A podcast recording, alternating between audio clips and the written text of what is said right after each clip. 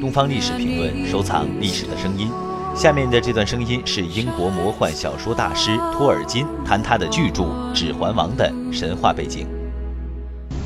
Everybody, including divine spirits, and the god makes mistakes in this mythology, and of course the gods made a primary error. Instead of leaving the elves and men to find out their way under the guidance of God, they, they invited the elves because uh, the, the, the, the, rebel amongst them, the wicked god uh, Melkor, was all alive, uh, was a, devastated large part of the world. They took them back into their paradise to the west to protect them, and so that the whole machinery starts from the uh, from the re- rebellion of the elves and their fall in rebellion of the, of the, evil they did in the bursting out from paradise. So what you've got in the, in our period is uh, two lots of elves, ones that uh, that never started just didn't want to be bothered to be anything higher than they were, were the uh, ordinary woodland elves of the far, far, east.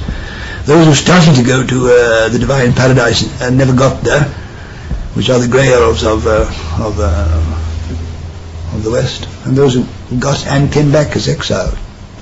The uh, high elves who sing this uh, the song to Elbereth in the beginning of the Lord of the Rings are are exiled elves who'd once known what it was to see the demiurgic gods in, uh, in person.